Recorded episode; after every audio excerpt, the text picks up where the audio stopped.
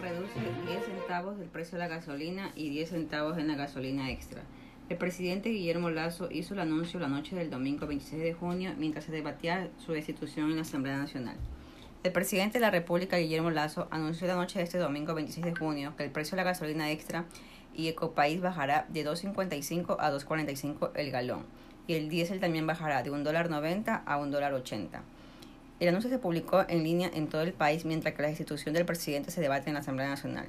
El mandatario dijo que si bien el gobierno tiene muy claro que este factor no es el que ha causado problemas en los ecuatorianos, hay que pensar en el bien común y la tranquilidad de los ciudadanos, porque todo el mundo cree que el precio de los combustibles se ha convertido en la piedra angular para mantener a los ecuatorianos en conflicto.